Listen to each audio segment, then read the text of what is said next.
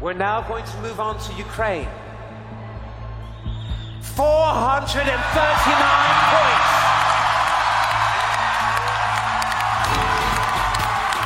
We now leader, yes. have a new leader with 631 points. Ukraine, new leader. Astonishing. Astonishing. That was a huge leap forward. So we have a winner. The winner of the Eurovision Song Contest 2022 is Ukraine!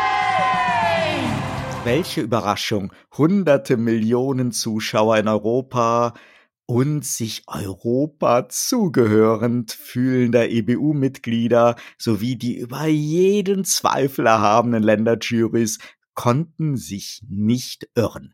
Die Buchmacher haben es prognostiziert und wir hier in diesem kleinen, aber feinen Zeitgeist-Podcast ebenfalls bereits im März. Der Krieg kann die Ukraine nicht daran hindern, den besten Gesangesvortrag abzuliefern. Nein, natürlich nicht. Und wenn das nicht ein Zeichen der Hoffnung ist und eine ganz klare Botschaft an Wladimir Wladimirowitsch Putin, die Herzen der Europäer fliegen dem Kalusch Orchester mit ihrem Song Stefania zu. Da sah sich sogar die Eurovision im Vorfeld gezwungen, in die Informationsoffensive zu gehen. Man sei natürlich unpolitisch, aber irgendwie hätte Politik und die Beziehungen der Länder untereinander schon immer eine ganz wichtige Rolle gespielt. Und außerdem von dem Aufmerksamkeitsbonus, so die Eurovision, könne nur der profitieren, dessen Song auch wirklich etwas taugt. Danke, EBU, für diese Aufklärung. Da hätte man doch glatt vermuten können, dass Haltung und Solidarität das Voting beeinflussen und nicht der musikalische Feingeist. Denn Bosnien-Herzegowina hat damals trotz Jugoslawienkrieg nicht gewonnen und Polen kam 2010 trotzdem bei einem Flugzeugabsturz verstorbenen Staatspräsidenten und nicht einmal ins Finale. Soweit dank der EBU die Fakten. Ja, das war natürlich wahnsinnig schön. Und die Musik steht in Europa natürlich über der Politik und der ESC 2022 konnte sich auch ohne einen russischen Beitrag ganz auf die Melodien und Sangeskünste konzentrieren. Congratulations also nochmal von uns beiden an das Kalusch Orchester.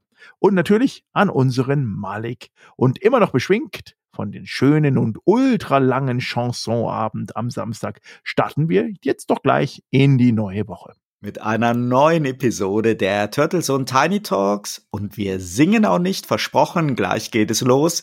Bleiben Sie unbedingt dran. Sie hören Turtle Zone Tiny Talks, den Debattenpodcast zum Zeitgeist mit Michael Gebert und Oliver Schwarz. Guten Morgen und herzlich willkommen zur Episode 84 der Turtle Zone Tiny Talks. Ja, Episode 84, ganz schön schon was abgeleistet, denn es ist wieder Montag und wir freuen uns, mit Ihnen in diese neue, frische Woche zu starten.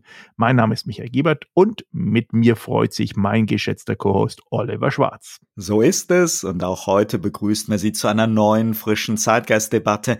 Michael, du bist ja am Samstag rechtzeitig zum ESC wieder in Deutschland gelandet. Nicht auszudenken, wenn du bei deiner Reise ins Metaverse diesen schönen europäischen Fernsehabend verpasst hättest. Ja, genau so war es. Nein, nein. Schon nach wenigen Tagen im Metaverse habe ich natürlich Deutschland sehr vermisst und unsere feingeistige Debattenkultur und all die Erregungen im Vorfeld des gestrigen NRW-Wahlspektakels. Denn im Wochenrückblick musst du dann in dem Fall diese Woche ein bisschen reinkommen, denn ich war ja, wie gesagt, mittendrin im Metaverse. Gerne, aber berichte du erst einmal von deiner Dubai-Reise und deinen Vorträgen und Erlebnissen im Metaverse. Sehr gerne. Ich hatte die Möglichkeit, die ganze Woche in den Vereinigten Arabischen Emiraten zu sein, in dem Spezialfall Dubai. Denn Dubai hat sich in den letzten Jahren wirklich zu einem Art Epizentrum rund um Innovation, Blockchain, Metaverse, künstliche Intelligenz und Krypto entwickelt. Sogar über 800 Firmen rund um das Thema ja, Künstliche Intelligenz und Metaverse sind bereits hier registriert, zusammengefasst in so einer Art ja, Innovationsgrid. Und im Rahmen des Future Innovation Summits hat man sich getroffen, die Themen mal auszutauschen auf ziemlich hoher Ebene, auf Einladung des Scheichsohns, der dort das Thema gerade mit dem Museum of the Future und alles, was es dort gibt, es gibt übrigens auch ein Ministerium für Happiness ähm, entsprechend auch aufbereiten möchte. Metaverse war eins dieser Themen, denn wir wissen ja, vielleicht auch der geschätzte Zuhörer und Zuhörerin, ist ja dieses, ähm, ja, seitdem Facebook Meta heißt, das heiß diskutierte Thema, wie denn zukünftig äh, ja dies, die, das Zusammenleben in diesen virtuellen Welten stattfinden wird. Ähm, was für Einflüsse hat es, welche Zusammenhänge bringt es und was bringt es auch auf nicht nur für die Nutzer, sondern schlichtweg auch für Unternehmen. Ja, macht es Sinn einzusteigen, wenn man einsteigt? Wie steigt man ein? Was hat die Politik davon? Was haben soziale Implikationen davon? Was haben finanzwirtschaftliche Implikationen zusammen? Und Dubai setzt hier in dem Moment extrem viel auf Bildung. Sprich, der Fokus bei all diesen drei Konferenzen, Crypto 22, Future Innovation Summit und Metaverse und NFT-Tage, waren am Ende des Tages Veranstaltungen, wo es um Kommunikation und Erziehung, Auffrischung quasi gibt, Education zu den Themen. Also es geht darum, viele Personen darüber zu informieren, zu reflektieren, Strategien auszuarbeiten und dann in dem Zusammenhang vorzutragen. Und ich habe leider vor Ort wenige bis gar keine deutschen Repräsentanten sehen können, sondern eher wirklich ähm, sehr, sehr international und dann eher die Schweiz, Liechtenstein ähm, und äh, natürlich Malta, Estland. Aber aus Deutschland waren nur die Personen da, die quasi als Expats bereits in Dubai gearbeitet haben oder arbeiten und dort auch schon eingebunden sind in die Systeme.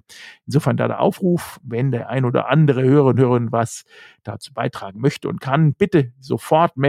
Wir verbinden Sie und würden dort viel, viel schlagkräftiger auch mit einem deutschen Kompetenzteam vor Ort sein. Spannend. Ich habe dich auf jeden Fall angemessen beneidet, während wir hierzulande gleich zwei Kampagnen der Bildkollegen erlegen sind. In beiden Fällen fungierte dann auch noch der Online-Ableger des Spiegels als schöner Resonanzverstärker, denn heutzutage ist ja jeder auch noch so durchschaubare Aufreger-Story der Bild eine Breaking News wert.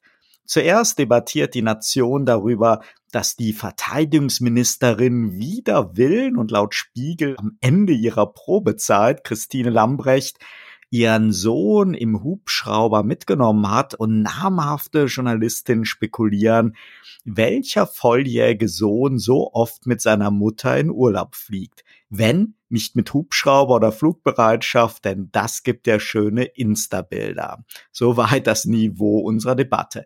Dieser wahnsinnige Skandal passt natürlich ins Bild einer Ministerin, die unwillig ist, sich für Waffen zu begeistern und noch mehr bremst als ihr Chef. Der wiederum stand dann am Freitag pünktlich zwei Tage vor der NRW-Wahl im Zentrum eines orkanartigen Skandals im Verteidigungsausschuss des Deutschen Bundestages. Auch der wieder ein Ergebnis der alten Standleitung zwischen der Union und dem Axel Springer Verlag dieser guten alten Tradition, der sich die Ampel ja so sträflich verweigert. Während sich also die Ausschussvorsitzende Strack-Zimmermann wie ein kleines Kind unter dem Weihnachtsbaum freut, dass Olaf Scholz dem Ausschuss die Ehre gibt, sogar länger geblieben ist und gleich auch noch wiederkommen will wusste es Karina Mösbauer, kriegsbegeisterte Chefreporterin der Bild, einfach besser und berichtete, dass die FDP aus Protest den Saal verlassen hätte und stinksauer auf Scholz wären. Davon konnte allerdings nur der Obmann der CDU berichten. Die anderen Teilnehmer der Sitzung zeigten sich doch reichlich überrascht. Am Ende des Tages schrumpfte der Skandal dann zum billigen Wahlkampfaufreger. Vier FDPler hatten den Saal zwei Minuten vor Scholz schon lange nach der veranschlagten Zeit verlassen. Zwei von ihnen hatten die schon vor Sitzungsbeginn angemeldet und auch die anderen beiden gaben Terminkonflikte an. Der vermeintliche Kronzeuge FDP-Mann Faber sah sich zu Dementis genötigt und bot seinen Posten an. Was für eine Farce. Aber noch schlimmer als die konstruierten Attacken von Bild und ihrer Reporterin Mösbauer finde ich einfach, wie viele unserer Kollegen der A-Medien begierig auf diesen Zug aufgesprungen sind. Und zwar mit Headlines, die ohne jegliche Belege und Fakten einfach die Bildstory kopiert haben. Und dann hat es Olaf Scholz am Freitag auch noch gewagt, über 90 Minuten lang mit Putin zu telefonieren. Auch das hat dann den Kollegen bei Welt TV den ganzen Tag keine Ruhe gelassen. Ich kann mir das wirklich vorstellen, aber ich sag dir eins, hör bloß auf, denn ich bin natürlich gedanklich schon wieder direkt auf dem Weg zum Flughafen in Richtung Dubai. Du bist wirklich nicht zu beneiden, wenn man das so hört und danke nochmal für die Kurzzusammenfassung des Wahnsinns. Ich wäre auch lieber im Metaverse gewesen, aber jenseits dieses kleingeistigen Hickhacks gab es ja auch schöne Erlebnisse. Wir waren nach über zwei Jahren wieder in einem Konzert in der Stuttgarter Porsche Arena vor tausenden Zuschauern. Das war wirklich ein schönes Erlebnis und deswegen für mich auch so symbolbehaftet, da ich genau dieses Konzert Ende Januar 2020 in Berlin schon einmal gesehen habe, als die Corona-Welle gerade am Losrollen war und wenig später dann alle Tourneen, Konzerte und so weiter abgesagt und dann immer wieder verschoben worden sind. Ich bin ja bekanntlich eher Team Vorsicht, auch deshalb ein kleines spannendes Erlebnis, das sich aber unerwartet gut angefühlt hat. Das übliche Gedränge vor der Bühne ist auch ausgeblieben. Ja, und insofern, ja, habe ich es gut und fröhlich überlebt. Ja, und anscheinend warst du nicht bei Rammstein, denn Rammstein hat ja auch den Konzertauftakt gehabt.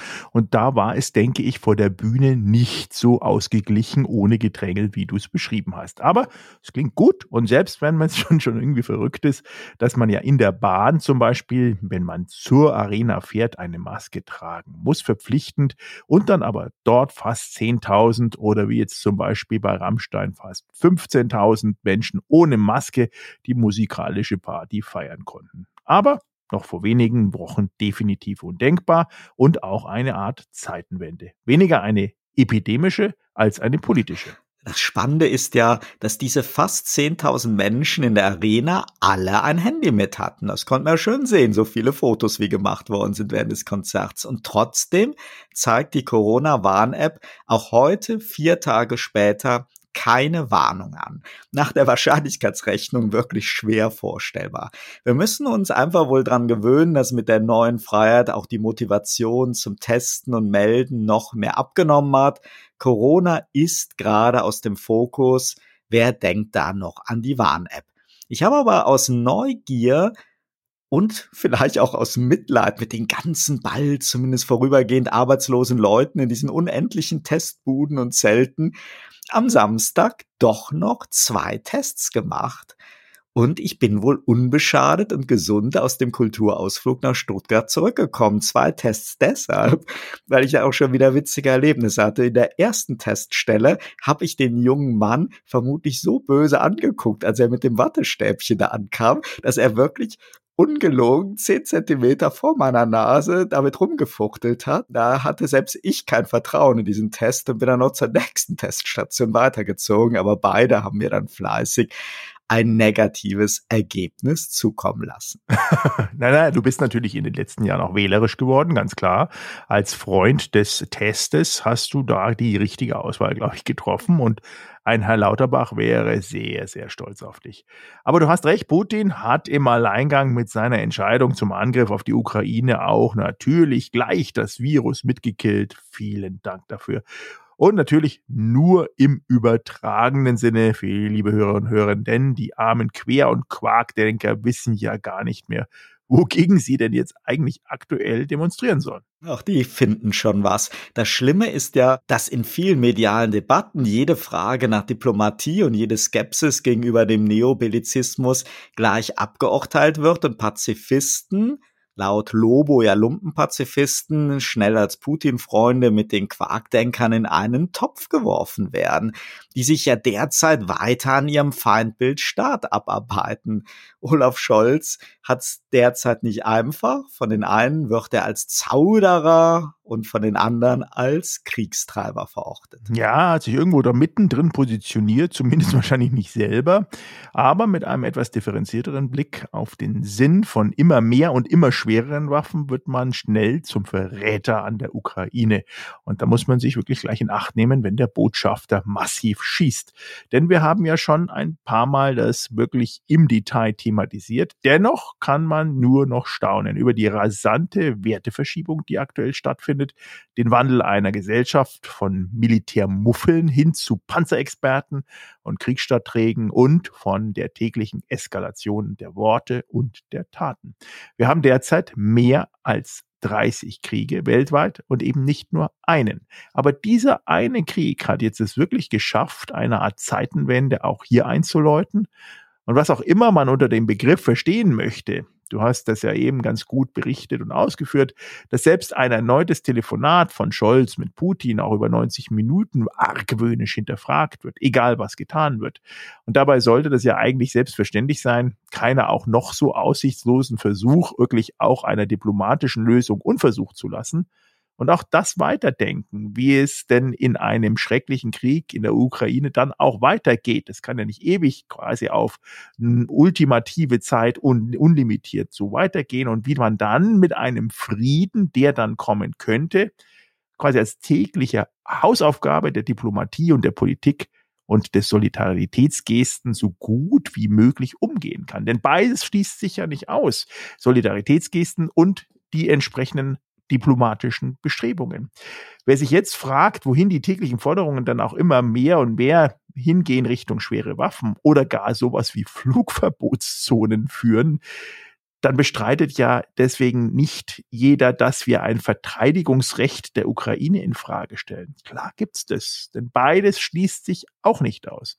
Wer hier eine Schwarz-Weiß-Malerei, wir hatten es auch schon diskutiert, das binäre Denken im Vordergrund unserer heutigen Zeit betreibt, und wie bei den Computerspielen bis zum letzten Level und unbedingt, um den Sieg zu erreichen, auch durchfighten will, ist nicht unbedingt der beste Freund der Menschen in der Ukraine.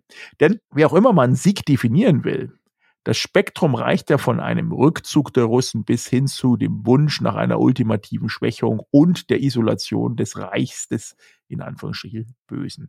Wieder andere formulieren vom Regime Change oder gar von sowas wie Tod Putins. In dem Kontext habe ich einen schlauen Beitrag von Jakob Augstein gelesen, aus dem ich einmal zitieren möchte. Er stellt fest, dass die Logik der Eskalation, auf die sich der Westen eingelassen hat, gefährlich ist und fragt, wo wird diese Logik stoppen? Schwere Waffen ist jetzt schon das Unwort des Jahres 2022, schreibt Augstein. Ja, es ist Wladimir Putins Krieg. Der russische Präsident ist ein Verbrecher. Aber für den Krieg braucht es einen, der ihn anfängt und einen, der ihn mitmacht. Und das alte Motto, stellt euch vor, es ist Krieg und keiner geht hin, habe so Augstein immer noch mehr Witz und Weisheit als die Äußerungen der verbalen Waffenschmiede Katja Petrovskaya. Wir waren zwar alle mal Pazifisten, aber jetzt sind wir es eben nicht mehr. Wer jetzt nicht schon mit Schnappatmung den Freitag zerknüllt, kann dann in der Folge einige schlaue Gedanken von Augstein lesen, denn, so schreibt er, es sage niemand, es gebe keine Alternative die gibt es immer. Nun liefern auch wir schwere Waffen, obwohl der Kanzler das erkennbar nicht wollte, nachdem der Druck, den Journalisten und die Herren Zelensky und Melnik über die Medien aufgebaut haben, für ihn einfach unerträglich wurde, ist Olaf Scholz eingeknickt. Aber je länger der Krieg dauert und je größer die Zahl der Follower, die der Sache der Ukraine ein dickes Like geben, desto schwerer hat es die Vernunft. Wir halten die Bilder nicht aus, weil sie nicht auszuhalten sind. Also liefern wir Waffen. Das verlängert den Krieg, das erzeugt mehr Bilder, was wiederum den Druck steigen lässt. Endlich etwas zu tun. So werden die Waffen, die wir liefern, schwerer und der Krieg dauert immer länger. Aber wie geht das weiter? fragt Jakob Augstein und betont, das ist kein Aufruf zur Kapitulation der Ukraine. Es ist eine nüchterne Beschreibung der Kriegsmaschinerie, in der wir einfach reingeraten sind. Und provokant spinnt er den Gedanken weiter. Wenn der Westen nach der Logik der Ukraine wirklich helfen wollte, sollten wir ihr Atomwaffen liefern. Also warum keine Bombe für Kiew? Das ist zwar wahnsinnig, aber es liegt in der Eskalationslogik, auf die sich der Westen eingelassen hat. Wo wird diese Logik stoppen? Wie schwer sollen die Waffen werden, die wir liefern? Und er fragt abschließend, oder dürfen wir darüber nicht sprechen? Man kann diese Analyse und Fragen sicher mit Argumenten ablehnen oder ihr zustimmen. Ich kann den vollen Beitrag nur zum Lesen empfehlen, denn er regt zum Nachdenken an. Und genau zu diesem Blick über den Tellerrand der täglichen Eskalationsspirale, die eigentlich unweigerlich an den Punkt führt, den Scholz und Macron ja zu Recht vermeiden wollen. Eine immer stärkere Rolle als beteiligte Kriegspartei oder gar der Dritte Weltkrieg. Viele Forderungen der Ukraine zielen auf genau so einen Beitritt als Kriegspartei. Das ist verständlich, aber bislang zu Recht noch eine klar rote Linie für die NATO. Doch wie lange noch?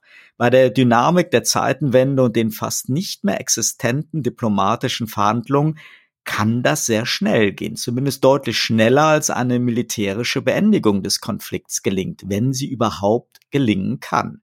Und natürlich gehören die Forderungen nach Verhandlungen und einem Ende des Krieges vor allem an Putin adressiert. Aber das heißt ja nicht, dass wir, respektive unser Kanzler, nicht jeden Schritt genau abwägen und hinterfragen sollten, auch im Interesse der Ukraine, selbst wenn es nicht so gesehen wird. Ja, spannend. Danke dafür den Vortrag, beziehungsweise das, was hier auch, äh, wenn der ein oder andere Leser jetzt nicht unbedingt regelmäßig Augstein liest oder hört, dann sind diese Anregungen natürlich sehr, sehr wertvoll. Und genau das, was wir eigentlich in den Talkshows und massentauglichen täglichen politischen medialen Debatten vermissen. Ja, Kriegsmaschine ist die treffende Headline des Debattenbeitrags von Jakob Augstein und diese Maschinerie scheint derzeit ja wie geschmiert zu laufen. Die Waffenindustrie freut es, die Neobellizisten auch. Für die meisten Menschen ist es dagegen eine unfassbare Tragödie in nächster Nähe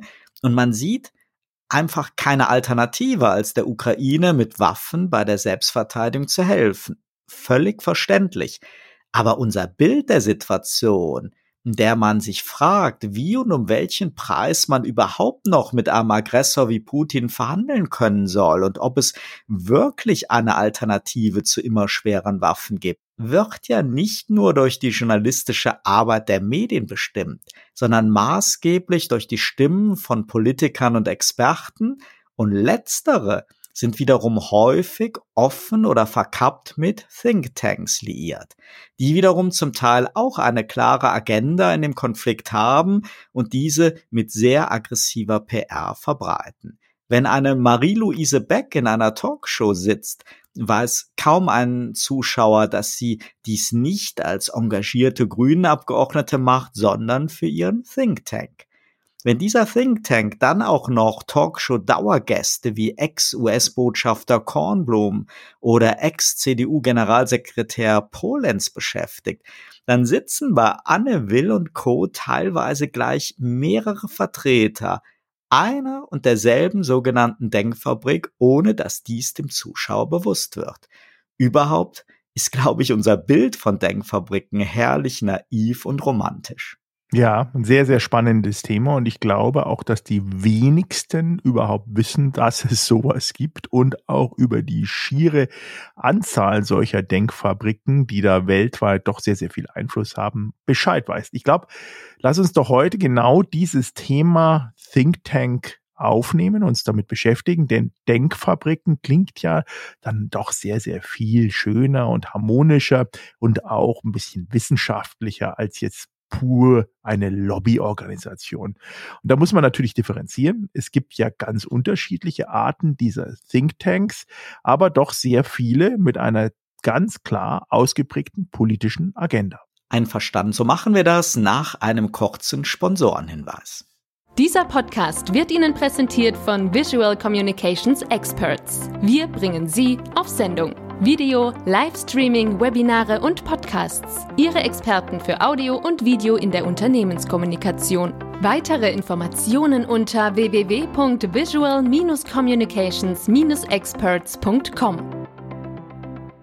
Sie hören die Episode 84 der Turtle Zone Tiny Talks und wir wollen heute einmal in die Welt der Thinktanks eintauchen, die mehr oder weniger direkt, mehr oder weniger aggressiv unsere politische Debatte mitgestalten und prägen. Und wir stellen uns dabei natürlich unter dem schönen deutschen Begriff Denkfabrik eine sehr wissenschaftliche Arbeit von intellektuellen Denkern vor und weniger knallharte Lobbyorganisationen.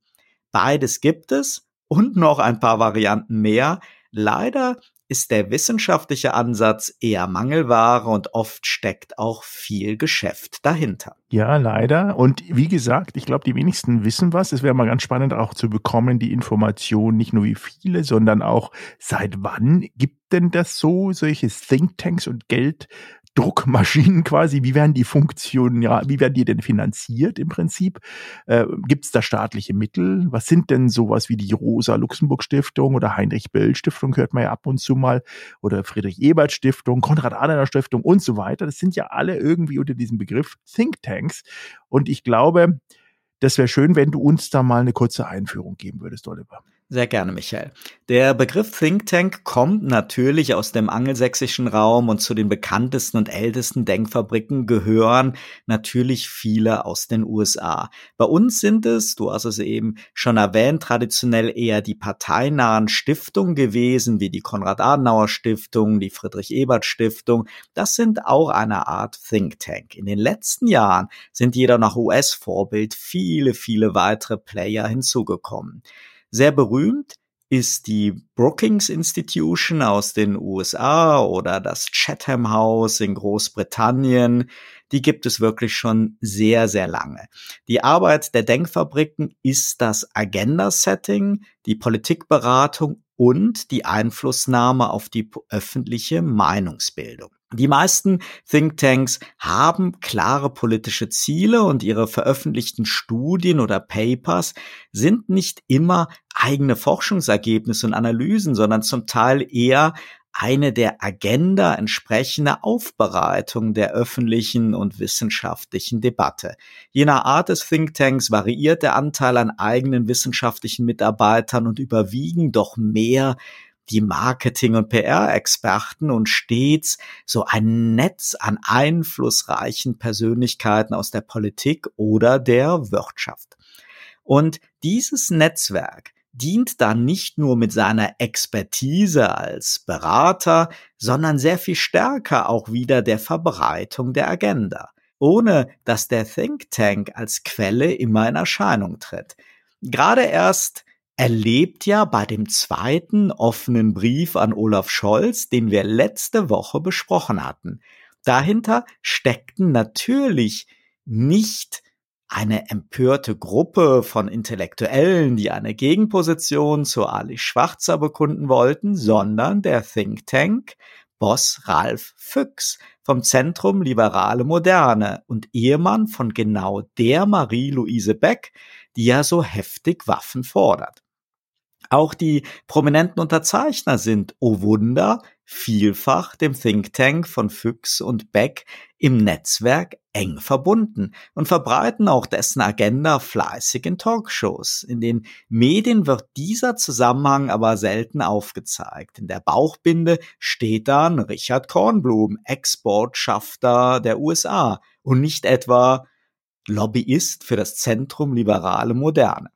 Anders als berichtet sind Füchs und Beck, beides ja alte Haudegen der ursprünglichen Friedenspartei Die Grünen, auch nicht aus spontaner Betroffenheit über den Krieg und als Abgeordnete so früh nach Kiew gereist.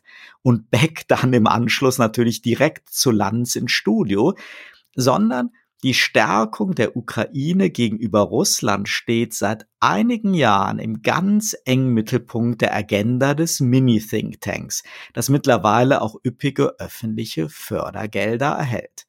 Man unterscheidet zwischen staatlichen Denkfabriken oder akademischen Denkfabriken wie die Brookings Institution in den USA, sogenannten advokatorischen Denkfabriken, die sehr ideologisch unterwegs sind, selten forschen, sondern Meister in der agendagerechten Verpackung und Aufbereitung sind und teilweise sehr, sehr aggressiv in der Beeinflussung.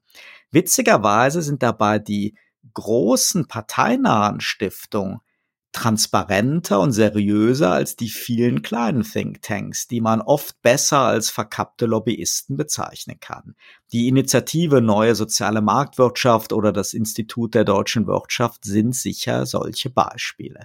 Bei den parteinahen Stiftungen gibt es relativ transparente Etatverhandlungen durch den Bundestag, alle anderen sind dagegen auf so allerlei Finanziers angewiesen und setzen zusätzlich dann natürlich Leuchtturmprojekte auf, um auch Förderung über die Etats der Ministerien zu erhalten.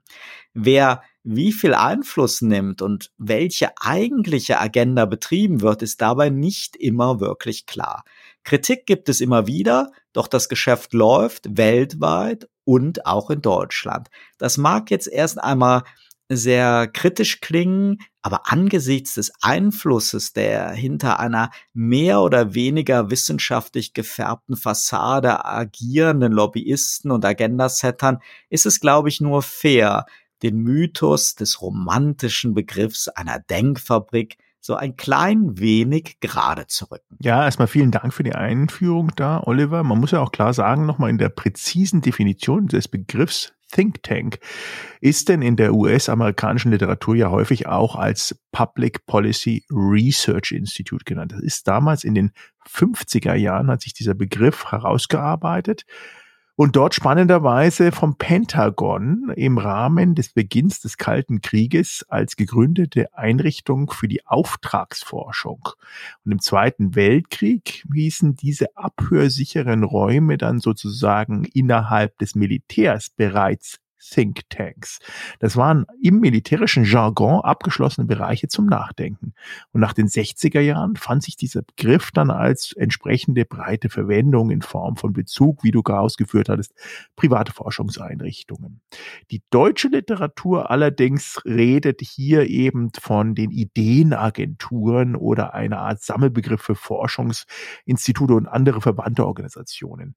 Also im deutschen Kontext, glaube ich, ist die Unschärfe schon fast bewusst mit eingebaut, um diese Romantisierung, wie du sie genannt wirst, auch voranzutreiben, um es vielleicht auch unscharf zu gestalten und gleichzeitig ein bisschen zu destruktieren und zu sagen, ui, kontrovers ist es auf jeden Fall, aber es ist eigentlich nicht so schlimm.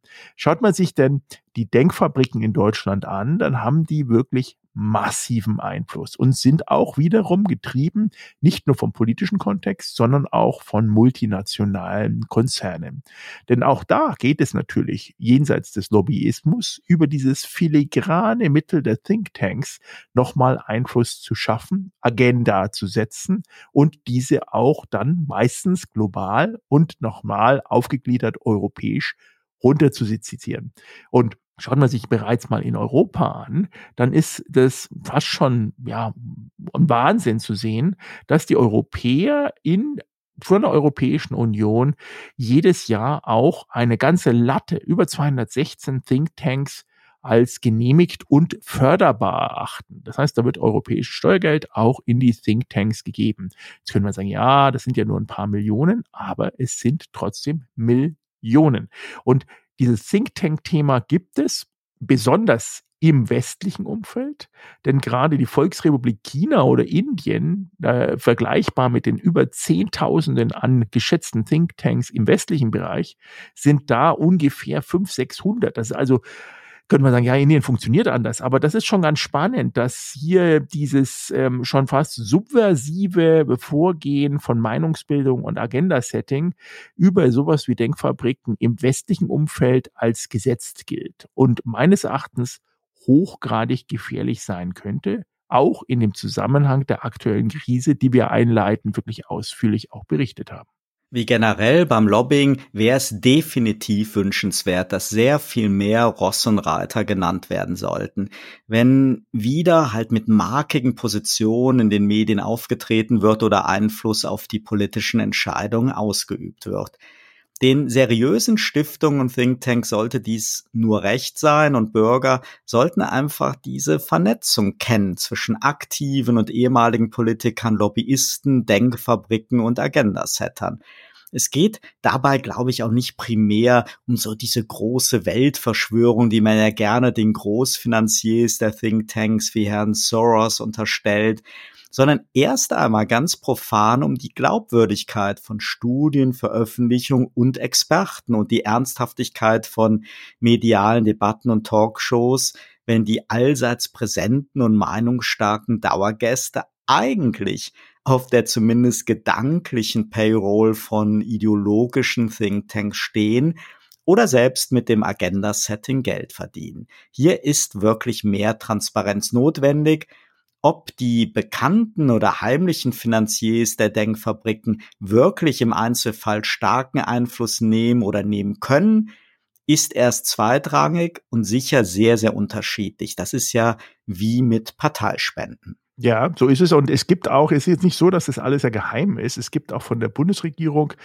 äh, vom Bundestag, um es genau zu sagen, auch eine Studie und eine Auflistung, die sehr, sehr gut ist, im Jahr 2021, wo einmal das vorgestellt wird, was ist es, aber auch dann wirklich eine Kurzdarstellung der ausgewählten, und das ist natürlich auch wieder kritisch, ausgewählte Thinktanks aus den verschiedenen Ländern. Also wer ist ausgewählt und nochmal andersrum gefragt, warum denn nur die und warum nicht die anderen, also wer ist nicht ausgewählt.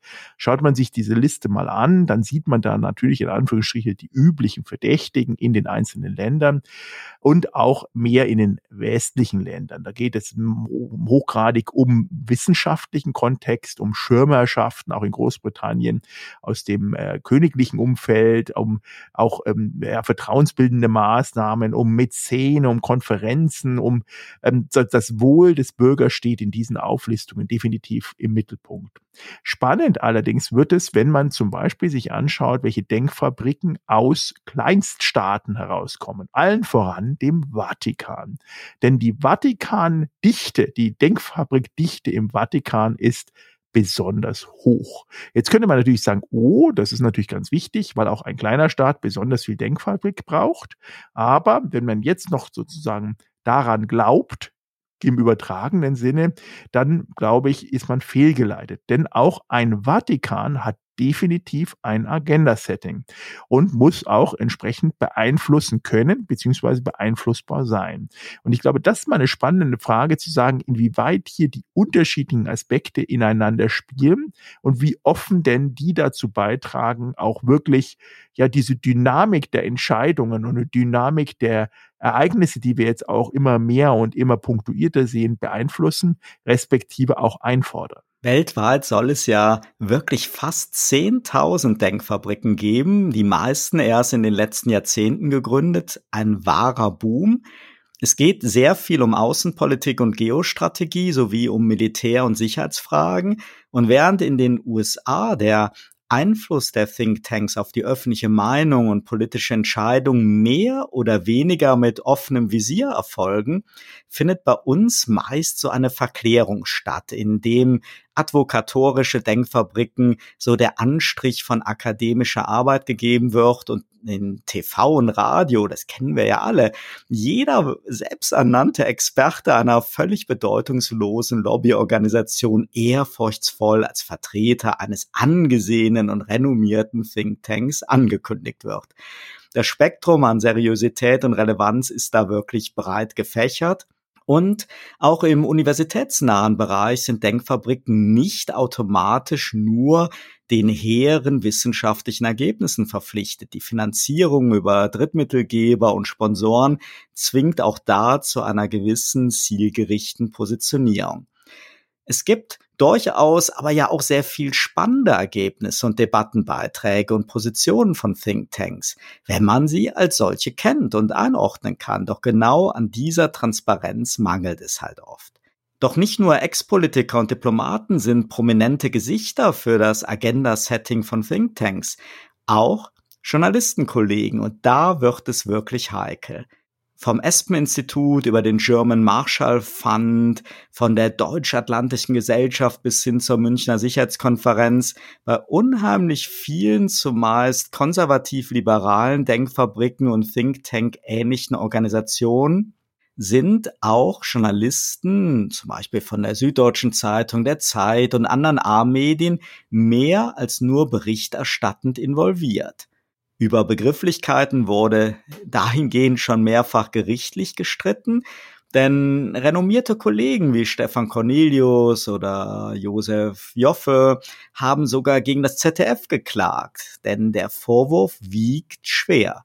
Eine Studie des Kommunikationswissenschaftlers Uwe Krüger hatte damals die Vorlage für einen diesbezüglichen Beitrag der Kabarettsendung Die Anstalt geliefert.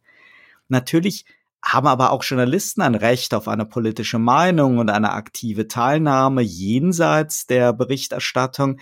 Aber so diese mangelnde Transparenz ist auch hier wieder ein echtes Problem und provoziert dann nur Verschwörungstheorien über, Achtung, böses Wort, vermeintlich gleichgeschaltete Medien. Das finden wir sehr häufig so bei transatlantischen Themen, aber auch stark beim Thema Rüstung und jetzt auch rund um den Ukraine-Konflikt. Elite-Netzwerke gab es ja schon immer. Wenn einflussreiche und leitende Journalisten aber inoffiziell Teil davon sind, wird es ebenso schwierig, wie wenn der German Marshall Fund sich angeblich auch als Ghostwriter für eine vielbeachtete Rede von Ex-Bundespräsident Gauck eingebracht hat. Ja, das ist genau das, denn besonders durch das Verschweigen von Informationen in Bezug auf die Quellen und natürlich auch die finanziellen Mittel und die Kontakte in der Wirtschaft und in der Politik wird die Tatsache ja auch verborgen, dass sie weder wertneutral noch irgendwie ideologiefrei sind. Denn diese Vertreter der Thinktanks sind jetzt mittlerweile ja Institutionen, die auf der einen Seite bestens mit finanziellen und personellen Ressourcen ausgestattet sind, um ganz klar ihre politischen Ideen, ihre gesellschaftspolitischen Ideen zu vermarkten und im Rahmen dieser politischen politischen Debatten mittlerweile sämtliche westliche, zumindest geprägte Politik neu definieren, die Schlüsselkonzepte auch umdeuten und die öffentliche Meinung formen und damit auch möglicherweise Gesetzesreformen vorantreiben. Man kann das auch ein bisschen unterteilen. Es gibt im Prinzip drei Möglichkeiten. Du hast es ja gesagt. Das eine kommt mit Verbreitungsstrategien daher. Da geht es darum, dass man eben ein breites Repertoire von Vermittlungsstrategien hat, um genau Zielgruppen wie Mitglieder von Regierungsinstitutionen, politische Entscheidungsträger, Geschäftsleute, Journalisten, Universitätsangehörige oder politische Parteien allen entsprechend in diesen Prozess der öffentlichen Meinungsbildung hineinzubekommen. Das andere ist das, was du ein bisschen als kritischer beachtest, nämlich die Publikationen selber. Da geht es nicht nur um Newsletter, da geht es um Magazine, da geht es um Bücher, da geht es um Studien und ähnliches. Und das dritte sind natürlich Formungscharakterangebote, sogenannte Bildungsprogramme. Denn meistens haben die Denkfabriken wirklich auch sehr, sehr gute in Kombination quasi Huckepack gelagerte universitärische Ausbildungsprogramme, die dort fast schon ja, maßgeschneidert, zugeschnitten sind für bestimmte Projekte und die werden auch finanziert. Und damit werden natürlich Studentinnen und Studenten frühzeitig mit dem jeweiligen vertretbaren Gedankengut auch vertraut gemacht und auch für die nächsten Jahre und Jahrzehnten vorgeprägt. Absolut. Und auch hier wieder sollte man sich halt nicht so in den Chor derjenigen einklinken, die von Verschwörung und Marionetten im Strippennetz der Eliten aller Bilderberg reden, aber man muss trotzdem feststellen, dass es wirklich im eigenen Interesse der Thinktanks und Lobbyisten ist, mehr Transparenz zu schaffen und aber vor allen Dingen auch von uns Medien. Denn so viel steht fest und ist auch das Ergebnis zahlreicher Forschungsarbeiten, die offene und verkappte politische Lobbyarbeit in außenpolitischen wie Sicherheits- und Militärfragen hat zumindest nicht zur Debattenvielfalt und Debattenkultur beigetragen, leider. Und in dem Kontext wundert es auch nicht, dass die von uns immer wieder thematisierte, überraschend bellizistische Tonalität in der medialen Debatte um die Frage von Waffenlieferung, von der Neubewertung der Ostpolitik und generell von Militär und Rüstung doch sehr eindimensional daherkommt und kaum Raum lässt für warnende Stimmen oder alternative Meinungen. Markus Lanz hat das letztens sehr schön formuliert als einer der Unterzeichner des Ali Schwarzer Briefs bei ihm im Studio, recht defensiv mehreren lautstarken Vertretern der vermeintlichen Mehrheitsmeinung gegenüber saß und Markus Lanz ihn dann motiviert hat, sogar mehrfach motiviert hat, doch hier ganz einfach angstfrei seine Meinung zu sagen. Da er Lanz derzeit beobachte, dass auch etablierte und verdiente Persönlichkeiten massiv Angst vor Shitstorms und Demontage hätten. Und daran sind zumindest indirekt die teils sehr aggressiven Kampagnen der Thinktanks und deren Agenda Widerhall dann im medialen Resonanzkörper nicht ganz unschuldig. Insgesamt ein wirklich spannendes Gebiet, das nicht neu ist, aber in Zeiten von Social Media als Kampagneninstrument und in einem so woken Freund-Feind-Zeitgeist wirklich besorgniserregend sein kann. Die von mir eingangs mehrfach kritisch erwähnten Think-Tanker Füchs und Beck mögen jetzt bitte nicht traurig sein. Sie sind nur ein kleines Puzzleteil im Big Business der Denkfabriken, die ja oft weltweit agieren. Das Zentrum Liberale Moderne ist nur halt im aktuellen Ukraine-Kontext ein sehr, sehr schönes nationales Beispiel für die straighte Agenda-Arbeit so eines advokatorischen Thinktanks. Eine Arbeit, die Füchs so als Ex-Vorstand der Heinrich-Böll-Stiftung nicht betreiben konnte. Bewerten muss das wirklich jeder selber, ob politisches Herzblut, Überzeugung oder Geschäftssinn dabei Ansporn sind, ob für eine subjektiv gute Sache. Wir müssen uns einfach nur in jedem Fall bewusst sein, dass hinter den Kulissen zigtausende politische Lobbyisten, und ich rede hier jetzt gar nicht von Wirtschaftslobbyisten, an der Meinungsbildung von uns Bürgern und an den Entscheidungen der Politiker mitwirken, dezent bis aggressiv, meist im Hintergrund, sichtbar, oft nur getarnt über ein Netzwerk von prominenten Gesichtern. Und dass es Thinktanks gibt, du hast es ja eben auch völlig zu Recht gesagt, hat sicher seine Berechtigung und füllt dabei auch Lücken im wissenschaftlichen Bereich.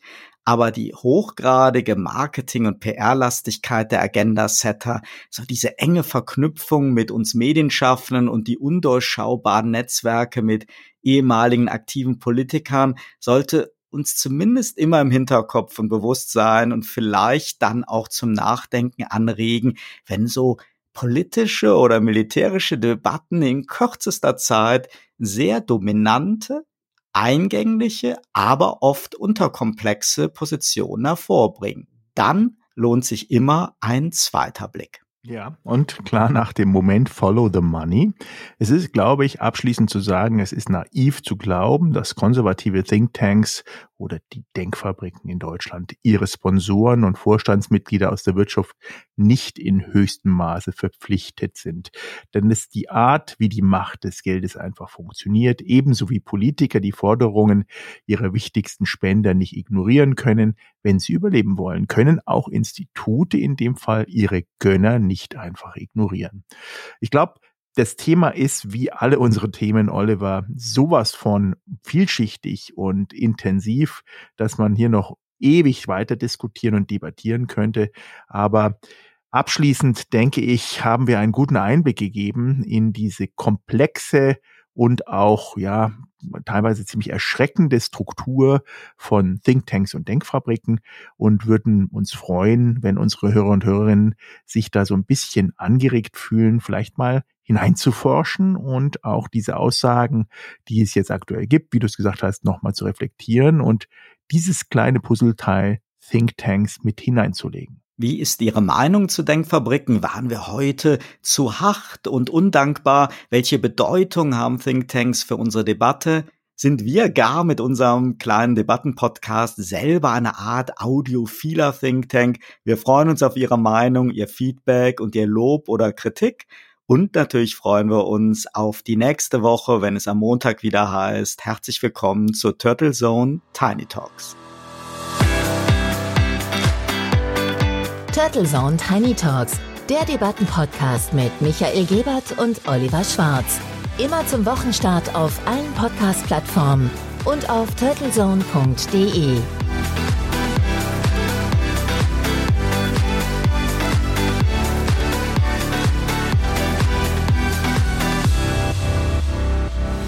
Für Werbung in diesem Podcast oder eine Sponsoring-Partnerschaft wenden Sie sich bitte an Turtle Media unter 0721 977 907 15. Hey, Everybody and every contestant here tonight and every country has not only lived an incredible experience, but has been generous, opened their hearts, and been completely amazing. Thank you to every delegation that took part. absolutely. And this is beautiful. You know what? Everybody is standing up. Everybody is enjoying. Everybody is in peace in this arena. Everybody wants peace. That's the spirit. And That's the music spirit. is. And music is peace. So, grazie. Thank you. Merci beaucoup. Gracias. Tak. Danke. Obrigado. Dziękuję. Dankevel. Uh, Kitos. Vala.